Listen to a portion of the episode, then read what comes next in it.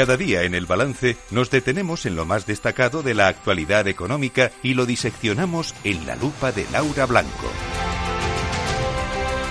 Laura Blanco, buenas noches. Buenas noches, Federico, ¿cómo estás? A ver, ¿dónde te pillo? Bueno, pues me pillas eh, conociendo herramientas para hacer frente a una crisis económica si soy una empresa o si soy un negocio. Ah, mira. Hace un año, hace un año yo no tenía todas conmigo de que fuera a venir una gran crisis y de hecho no vino, ¿no? Se pronosticaba mucha recesión que no llegó. Yo ahora tengo la mosca detrás de la oreja, entre otras cosas por algo que hoy mismo ha dicho eh, Luis de Guindos, el vicepresidente del Banco Central Europeo, y es que no se conoce todavía todo el impacto que, que va a tener en la economía, en el consumo, en las empresas y en los negocios las subidas de los tipos de interés. Pero eso es solo una parte, Federico, porque no sabemos qué le va a pasar a Alemania, qué va a pasar con la energía, qué va a pasar con Estados Unidos, con la lucha o la guerra fría, ¿no? Geoestratégica entre China y Estados Unidos. Así que como barruntan nubes en el entorno económico, yo digo, a ver, ¿de dónde, dónde, de dónde se habla en Madrid? En este caso estamos en Madrid, de, de cómo me preparo si soy una empresa para eh, estabilizar mi negocio y que mi negocio crezca, venga lo que venga fuera, ¿no? Pues sí, y eso lo has encontrado en ESADE. Eso lo he encontrado en ESADE porque hoy ha pasado por aquí, por Madrid, el responsable, el fundador de su programa de B2B. Resulta muy interesante, creo que lo hemos comentado en alguna ocasión, que más del 50, 50, 70% de las empresas de una economía son B2B, eh, es negocio entre empresas, ¿no? Cuando se habla de quién es mi proveedor pero realmente en la formación que se nos da o en la formación que tradicionalmente en España se ha dado en las escuelas de negocio, bueno, en España te diría que en todo el mundo, también en escuelas anglosajonas, el enfoque ha sido de producto, ¿no? De B2C, de me voy a comprar un iPhone, de me voy a comprar una prenda de ropa. Bueno, ¿cómo consigo, no? Que mi negocio se estabilice, que mi negocio, eh, que mi que mi compañía eh, eh, impregne a toda la gente de la filosofía que yo necesito eh, para hacer más negocio, cómo consigo tener confianza eh, de, mi cliente, cómo consigo que mi cliente no se vaya con otro y se venga conmigo, ¿no? Cómo, conseguir, cómo consigo adelantarme y hacerle conocer cuál es el problema que tiene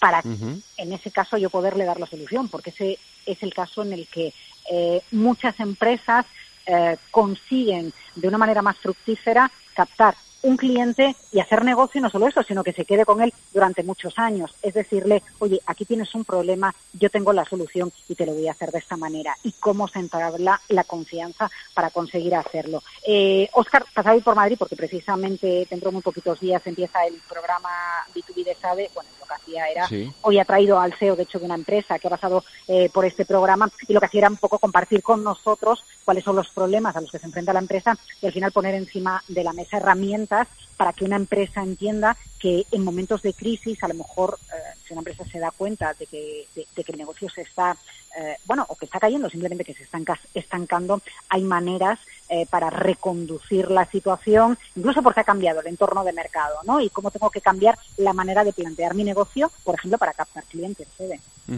¿Y en, qué ha consistido la, la jornada hoy? ¿Cómo se ha...?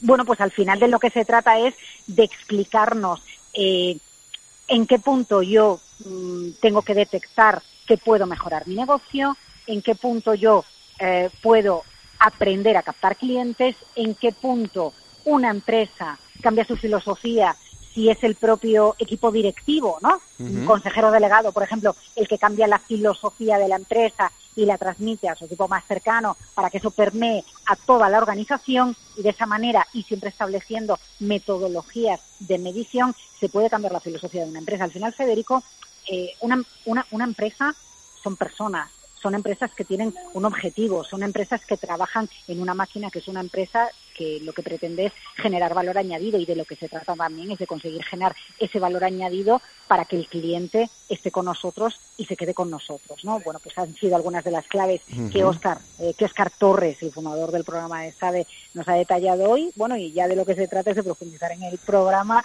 quien esté interesado en, ese negocio B2B, que a mí lo que más, uno de los aspectos que más me sorprende es que realmente una buena parte de la economía, más del 50% de la economía, eh, estén en ese negocio, ¿no? Empresas eh, con empresas cuando realmente el foco en muchas ocasiones lo tenemos en el producto porque es el marketing, son eh, las ventas que nos han enseñado ¿no? de, manera general. O sea, que el programa realmente va dirigido a los sector, a las áreas de comercio de la empresa, de marketing de las empresas. No, no, no, no, no, para nada, para nada, porque una de las ideas ah, eh, que, que, que, Oscar pretende eh, meter, Oscar Torres, pretende meter en este programa eh, con, con calzador y de la manera que sea, es que la manera de cambiar la filosofía de trabajo de una empresa y enfocarse en el cliente y en establecer confianza con el cliente. Tú date cuenta que cuando una empresa contrata a otra para hacer un negocio, no, no, no lo está haciendo por un, eh, primero, quien toma la decisión económica eh, la toma con el dinero de la empresa, no la toma con su propio dinero, ¿no? Tú cuando vas a comprar una botella de vino, una botella de bodello que tanto te gusta, o te vas a comprar un teléfono, lo pagas con dinero de tu bolsillo. Cuando se establece una relación entre empresas, un contrato entre empresas, el, el, responsable de tomar la decisión está haciéndolo con dinero que no es suyo de su bolsillo, ¿no? Lo está haciendo con dinero de la empresa y eso requiere, bueno, pues una confianza y tener certidumbre de que el partner que elige lo está eligiendo mm, eh, con, asegurándose de que el negocio le va a ir bien y de que le va a acompañar bien y de que si una cosa no funciona se va a poder eh, cambiar.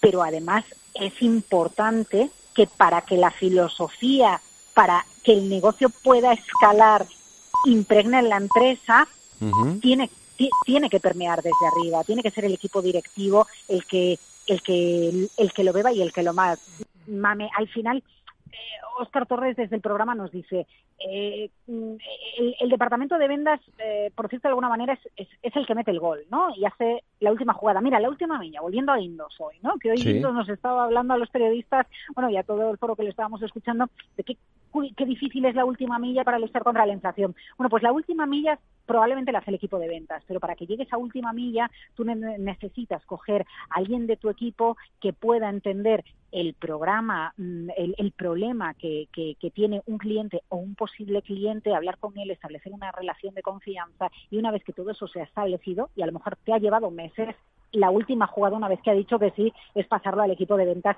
para que se firme la transacción o se firme la orden de compra, ¿no? Es, esta es la filosofía que, que, que, que según el programa que, que funda y que dirige Oscar Torres, eh, contribuye, ayuda a que las empresas B2B puedan eh, eh, em, eh, estabilizar su negocio y escalar su negocio, que al final es lo que queremos cuando lo que te, planteaba al principio, que estamos en un entorno de incertidumbre donde pueden venir maldadas y de lo que se trata es de establecer lazos tan fuertes con los clientes o con futuros clientes que vayan a estar conmigo más allá de que el dato de PIB o más allá de que el político de turno pueda cambiarse. Pues eh, Laura, eh, interesante desde luego ese, eh, ese, ese, programa de, de, SADE y bueno, habrá que seguir hablando de todo esto aquí en la lupa contigo. Bueno, ya otro día ponemos en práctica algunas herramientas, incluso le pasamos algunas a nuestros políticos, a los tuyos que tanto Bueno, no sé yo, sí, esto sería buena falta un programa entero de estos, pero sí, tienes razón. un abrazo, Laura. Federico, buenas noches. Hasta luego, buenas noches. ¿Hartos de ser solo un número?